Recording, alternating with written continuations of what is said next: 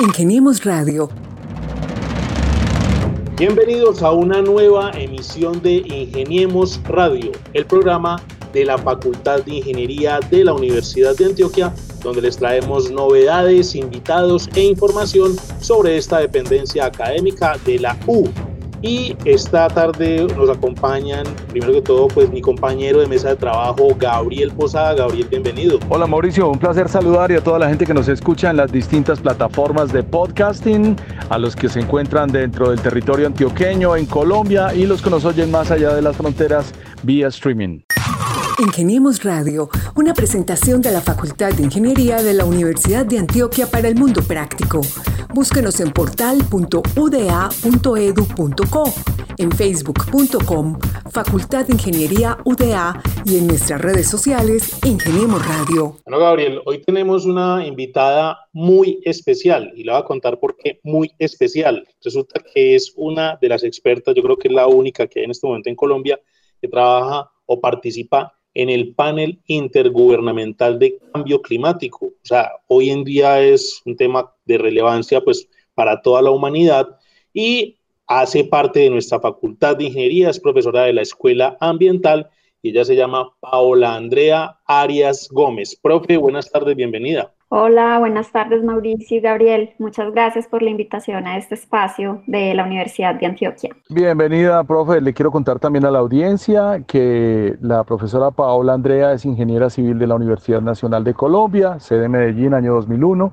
Es magíster en aprovechamiento de recursos hidráulicos de la misma universidad en el año 2005 magíster en Ciencias de la Tierra y la Atmósfera del Instituto de Tecnología de Georgia en los Estados Unidos doctora en Ciencias Geológicas de la Universidad de Texas de Estados Unidos y realizó una investigación postdoctoral en el Departamento de Geofísica de la Universidad de Chile. Pertenece al grupo de investigación en Ingeniería y Gestión Ambiental de la Universidad de Antioquia. Profe, ¿a qué horas todo eso? Ah, hay que ser muy dedicado.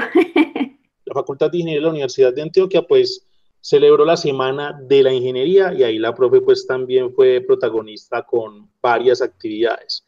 Voy a arrancar por la primera que para nosotros es un orgullo y es que usted fue eh, galardonada como la maestra sembradora de estrellas, que es el premio que se le otorga pues a los mejores docentes por las herramientas que utilizan, por la dedicación a los estudiantes, por los proyectos también que desarrollan en investigación y extensión.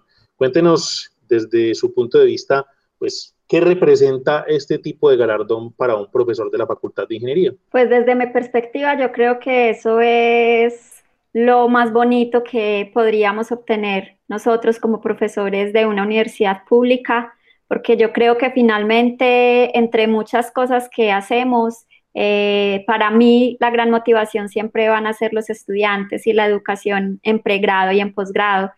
Y esta es una distinción que cada año la Facultad de Ingeniería entrega a un docente particular y esa selección en parte está basada por la opinión de los estudiantes. Así que esto para mí es súper, súper importante, de lo más valioso, pues digamos que yo haya tenido, porque es también conocer, saber que los estudiantes aprecian la labor que los profesores hacemos.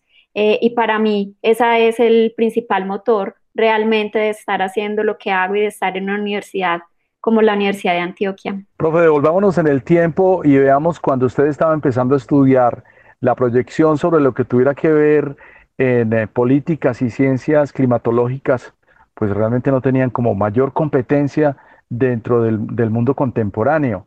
Pero resulta que en los últimos dos años su profesión y su gremio se ha vuelto relativamente destacado y muy importante en cualquier política en cualquier parte del mundo. Cuéntenos cómo ha sentido usted misma esa transición. Pues como lo dijiste al inicio, eh, yo soy ingeniera civil de la Facultad de Minas de la Universidad Nacional y en mi formación como ingeniera civil, al final del programa me fui acercando a estos temas que tienen que ver con hidroclimatología, con hidrología y luego en la maestría eh, con el profesor Germán Poveda, pues me acerqué aún más a estos temas. Y digamos que en ese entonces el profesor nos hablaba sobre cambio climático, en aquel entonces pues estaban informes pues anteriores, todavía no estaban los más recientes, eh, y digamos que había una evidencia, pero la evidencia cada vez con los años se ha hecho mucho más robusta.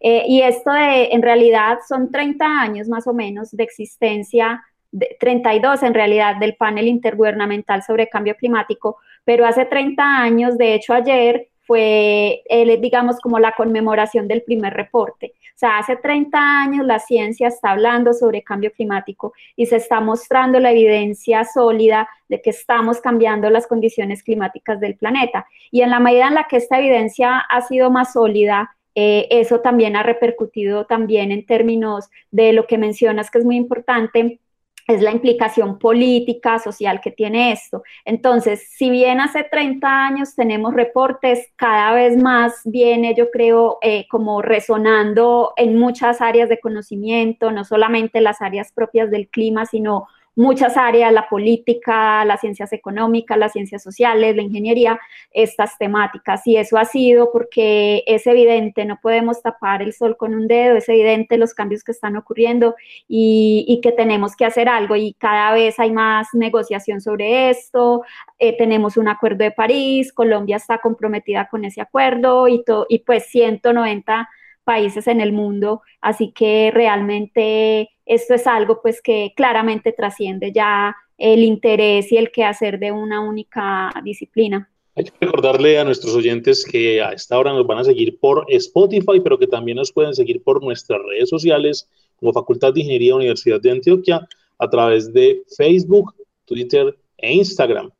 Profe, y teniendo en cuenta pues nuestros oyentes que no solamente son universitarios, sino la gente del común a la que realmente le interesa el trabajo que ustedes hacen como investigadores, ¿por qué no le contamos a ellos qué es eso de la hidroclimatología? O sea, ¿cómo se define eso? ¿O cómo tiene eso que ver también con el medio ambiente? Eh, la hidroclimatología es un área de conocimiento que se encarga de entender en buena medida cómo es el ciclo del agua. El agua, nosotros, digamos, vemos, eh, si lo pensamos en términos muy prácticos, que, que, nos sale por una canilla, ¿cierto? Pero ¿de dónde provino todo eso, ¿cierto? Y cuáles son los distintos cambios que tiene la faz de la Tierra ese ciclo.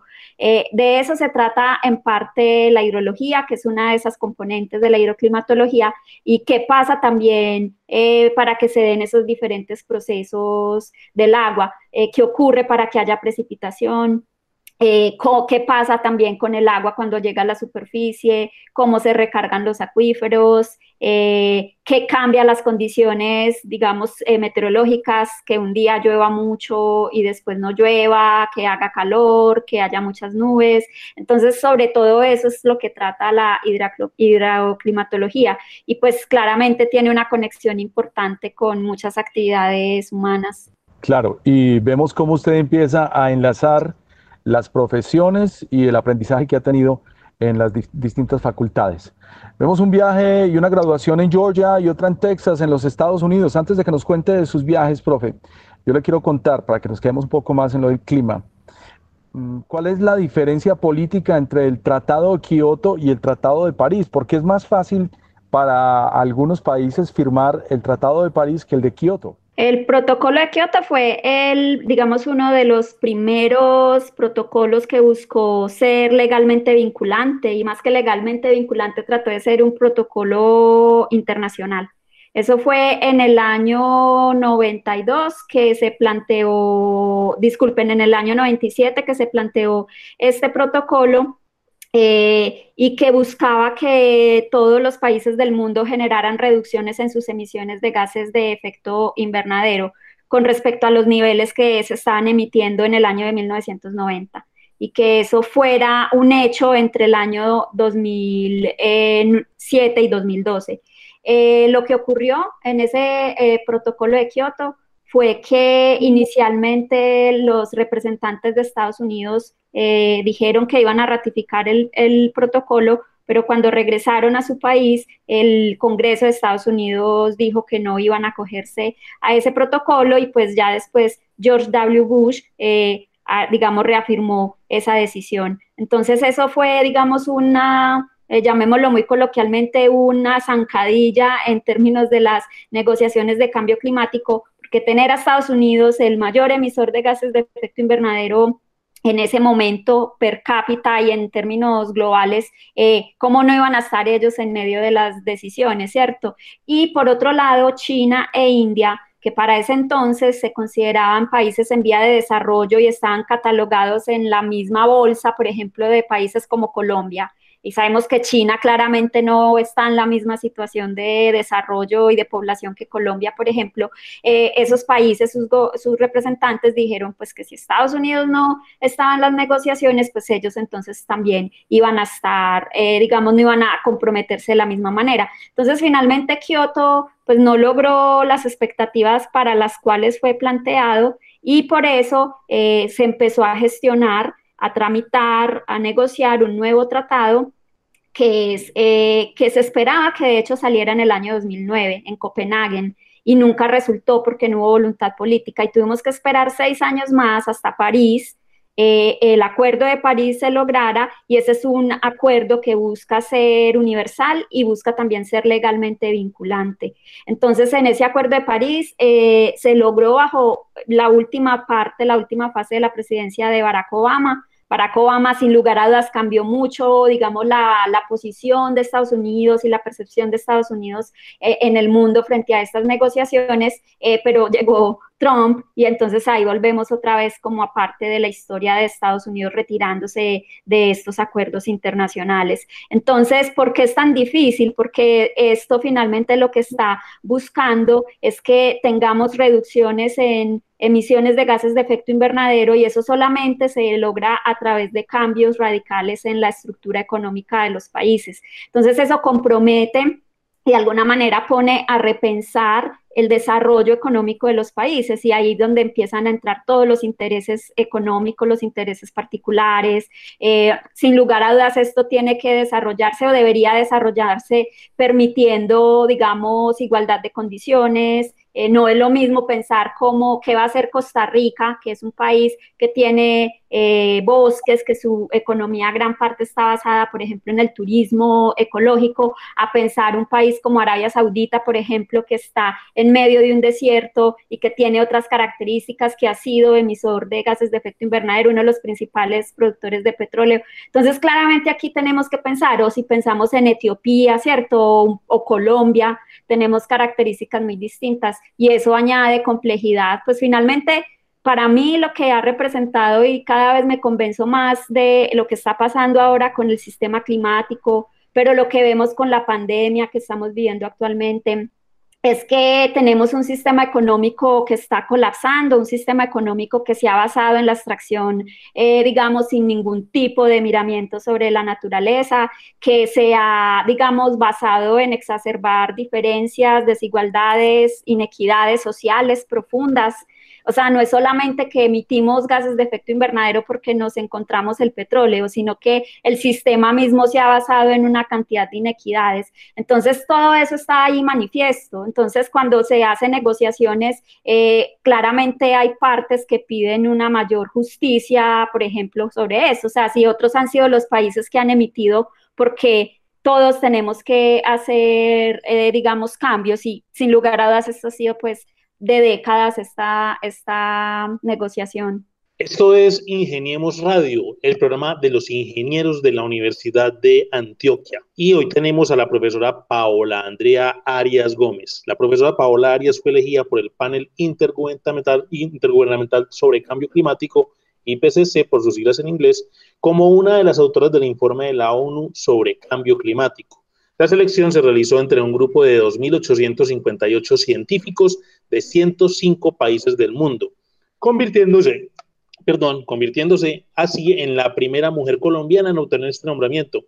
Profe, hablemos un poco más informal y es cómo son esas reuniones, cada cuánto lo hacen, cómo es esa participación y cómo ha sido la experiencia suya allá en ese panel. ¿Le ha tocado viajar a dónde?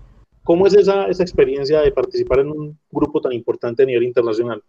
Bueno, este panel intergubernamental sobre cambio climático fue conformado desde la Organización Meteorológica Mundial y el Programa de las Naciones Unidas para Medio Ambiente, eh, con el objeto de conformar un grupo científico que sirviera de alguna manera, digamos, como asesores a los gobiernos. Entonces, este grupo de lo que trata y el trabajo a lo largo de estos 32 años del IPCC ha sido recopilar la, la evidencia científica eh, que nos muestra qué está pasando con el planeta, qué está pasando con las temperaturas, con la precipitación, eh, cómo están cambiando las emisiones de gases de efecto invernadero, qué está pasando eh, con la producción de alimentos, qué tipo de tecnologías podríamos pensar. Entonces, este panel de cambio climático lo que busca es hacer un balance de la evidencia. El panel no hace investigación nueva, sino que ve lo que ya está investigado y lo que hay en este momento en el mundo, en la ciencia, y hace un análisis a partir de esa evidencia. Ese panel entonces ha elaborado hasta este momento cinco informes globales. El último fue en el año 2013-2014 que se publicó. Ahorita estamos trabajando en el sexto reporte que va a ser pues el próximo reporte global sobre cambio climático y un poco como para tener una idea, un ciclo de esos de escribir un reporte global más o menos son tres años. Son tres años en los que esas personas en el, eh, estamos divididos en tres grupos de trabajo. El primer grupo de trabajo es al que yo pertenezco y también pertenece el profesor Daniel Ruiz, quien eh, es de la eh, Universidad de Escuela de Ingeniería de Antioquia. nosotros estamos en un grupo de trabajo que busca analizar qué está pasando con el sistemático, qué puede pasar a futuro. Entonces es muy físico, muy desde el sistema físico. Hay un segundo grupo de trabajo, en ese grupo estuvo por varios informes el profesor Germán Poveda de la Universidad Nacional y ese grupo de trabajo se pregunta es qué riesgos existen. Entonces ese es un grupo que ya trabaja más vulnerabilidad, adaptación, entonces tiene profesionales de áreas como las áreas sociales, por ejemplo, y tenemos un tercer grupo de trabajo que ese grupo de trabajo se pregunta qué podemos hacer. Ese es el grupo de mitigación, ese es el grupo que trata de plantear qué eh, tecnologías existen, cómo podemos mejorar la agricultura para que haya menos emisiones, etcétera. Entonces, ese, ese informe que estamos escribiendo actualmente, el del primer grupo de trabajo, empezamos en 2018 y eh, eh, pues la fecha de publicación será a mitad del próximo año de 2021 eh, se desarrolla con trabajo del orden de 300 personas, científicos, si no estoy mal, de 60 y tantos países del mundo, los que estamos en ese, en ese primer grupo de trabajo. Eh, la mayor parte del trabajo lo hacemos de manera individual con reuniones que tenemos mediante estas plataformas. Eso fue diseñado así siempre desde el principio y reuniones presenciales de una semana, cuatro reuniones a lo largo de todo el ciclo. Entonces, en esas reuniones que ya hemos tenido eh, tres, íbamos a tener la cuarta en Chile, pero pues ocurrió lo que estamos viendo en este momento, pues pueda, puede ser que ni siquiera la alcancemos a hacer presencial. Em, en esas reuniones tenemos unas agendas específicas donde nos reunimos por capítulos, el informe está escrito por capítulos, entonces nos reunimos para discutir alrededor de las correcciones, porque una cosa que me parece importante contar es que estos reportes no es un montón, digamos, de académicos que dicen qué quieren escribir y cómo lo van a escribir. Nosotros cuando antes incluso de ser elegidos, a nosotros nos dicen, esta es la estructura que debe tener el informe. Capítulo 1 se llama así y debe tener esos temas. Capítulo 2, eso todo viene desde los gobiernos. En plenarias del panel con los gobiernos se decide la estructura del informe. Entonces nosotros ya llegamos y yo estoy en este capítulo y tengo que cubrir estas temáticas. Profe, la debe mortificar mucho usted ver noticias, ¿no? Pensando aquí un poco, debe ser muy mortificante para usted prender un canal de televisión y empezar a ver desastres. Nada más hoy hubo un terremoto en Chile, menos mal hubo entonces se encuentra en Chile porque hubo un terremoto de 6.5, pero hay derramamientos, hay calentamiento, hay países que se sueltan de los acuerdos, hay gobiernos que abusan de la extracción, de em, generar eh, polución, etcétera. ¿Qué tanto es esto mortificante para una persona que técnicamente debe tener esto en el radar? Mucho, mucho y la verdad es que en muchas ocasiones es desesperanzador cuando uno ve esto y además ve un país que se está desangrando, ¿cierto? O sea, y vemos que finalmente uno puede ver dos cosas aisladas que no tienen nada que ver y al final es lo que mencionaba yo hace un momento. Es un sistema desigual, es un sistema extractivista, es un sistema que abusa, que abusa, que no tiene en ningún momento, digamos, consideración eh, hacia la vida misma. Entonces, es realmente mortificante, pero yo creo que también sirve, hay que dosificar las noticias, al menos yo las tengo que dosificar, eh, pero sirve también como un motor para, convencernos de que, de que tenemos que seguir intentando, que tenemos que seguir eh, trabajando. Lo que es triste y más que triste, frustrante o da rabia, es que la evidencia científica está es que no es que no sepamos, es que no es que no entendamos, sabemos, entendemos, pero no hay voluntad política para cambiar lo que tiene que cambiar. Entonces eso es aún más frustrante, ¿cierto? Claro, no podemos decir qué va a pasar en el año 2050, cuáles van a ser las temperaturas en Colombia o si en Medellín va a llover tanto más o tanto menos, y a eso no podemos responder pero sabemos que están ocurriendo cambios, sabemos que en Colombia los glaciares van a desaparecer en dos, tres décadas, ya sabemos que desde la biodiversidad se espera pérdida del 25% de la biodiversidad en las próximas dos décadas, a eso se le llama la sexta extinción, y que los forzantes de eso son cambio climático, pero eso no es lo único deforestación para mantener el sistema de vida que tenemos, para la agricultura, para la ganadería. Entonces es pensar que que claramente hay unos responsables directos, llamémoslo así en términos económicos, ¿cierto?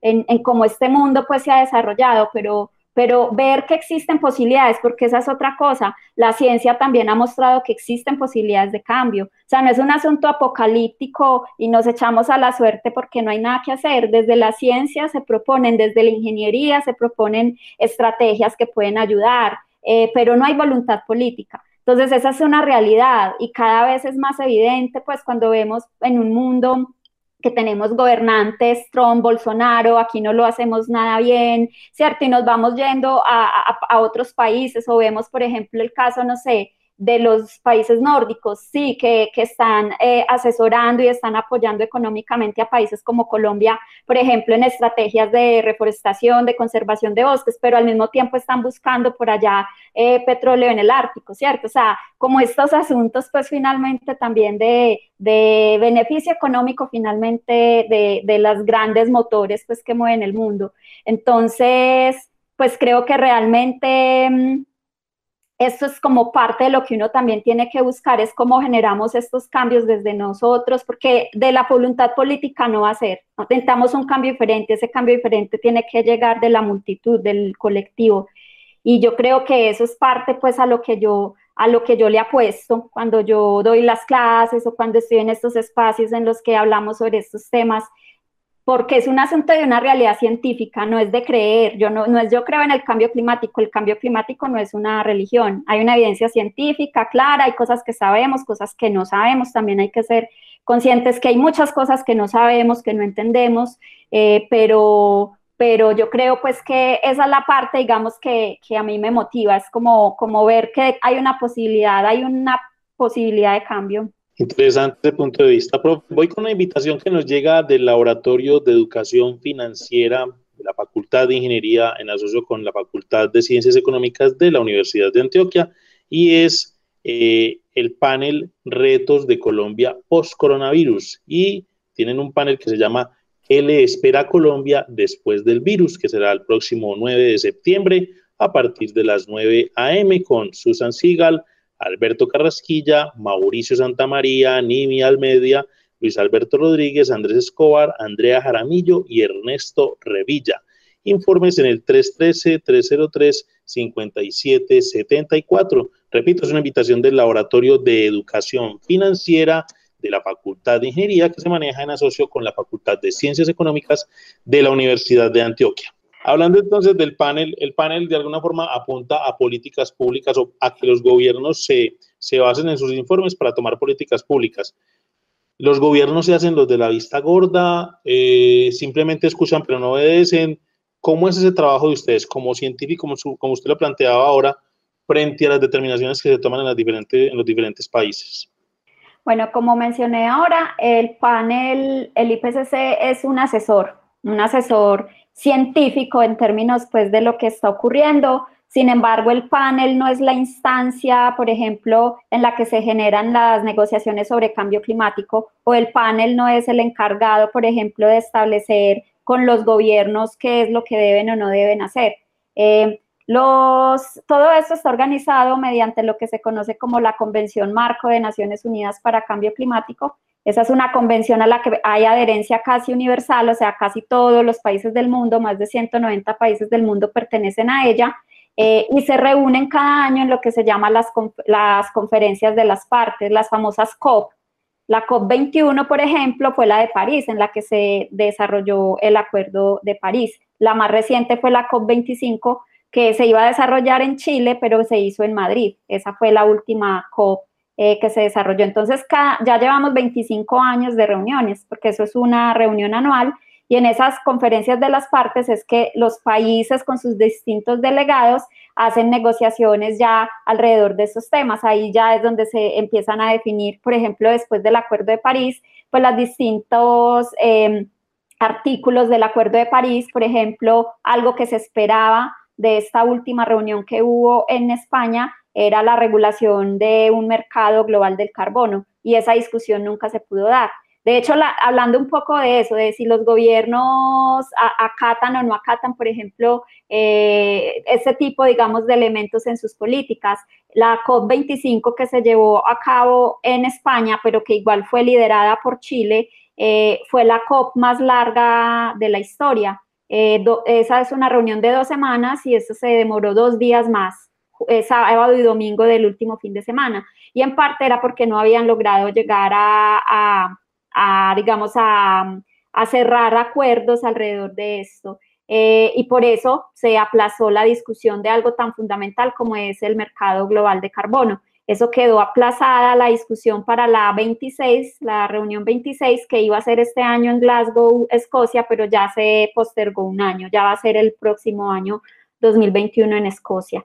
Eh, entonces, claramente, eh, los gobiernos tienen diferentes posiciones en el mundo eh, y así como en un momento tienen una posición, como es un asunto que resulta no ser desafortunadamente una política de Estado, sino que es de gobierno, entonces entra un nuevo mandatario y cambia su visión o, o nos mantiene los acuerdos de los eh, gobiernos anteriores, pues eso tiene sin lugar a dudas mucho tira y afloje en negociaciones. Colombia es uno de los países que ha avanzado en plantear una política de cambio climático, que tiene un plan nacional de adaptación a cambio climático. En el caso de Colombia, la mayor parte de las emisiones que se generan aquí en el país son por usos de suelo, o sea, muy asociada a deforestación, por ejemplo, agricultura, ganadería, y no como en el resto del mundo o en la mayoría de países del mundo que es por quema de combustibles fósiles.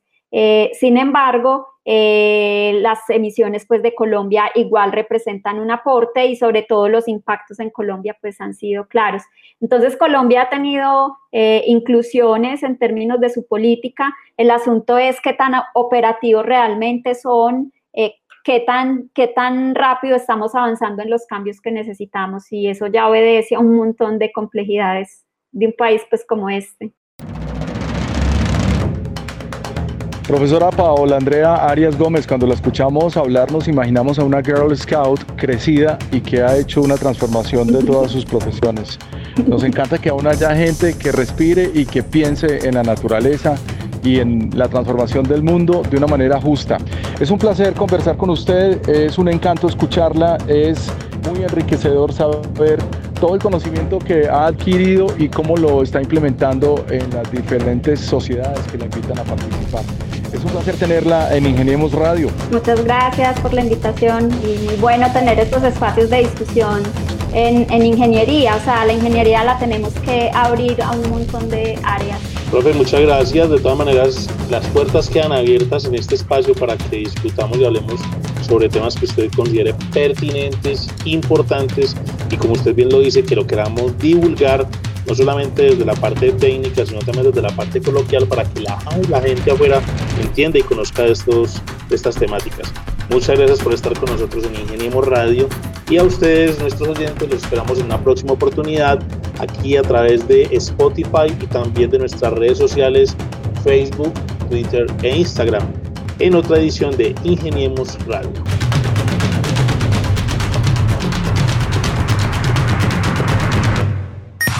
Ingeniemos Radio, una presentación de la Facultad de Ingeniería de la Universidad de Antioquia para el Mundo Práctico. Búsquenos en portal.uda.edu.co, en facebook.com, Facultad de Ingeniería UDA y en nuestras redes sociales Ingeniemos Radio.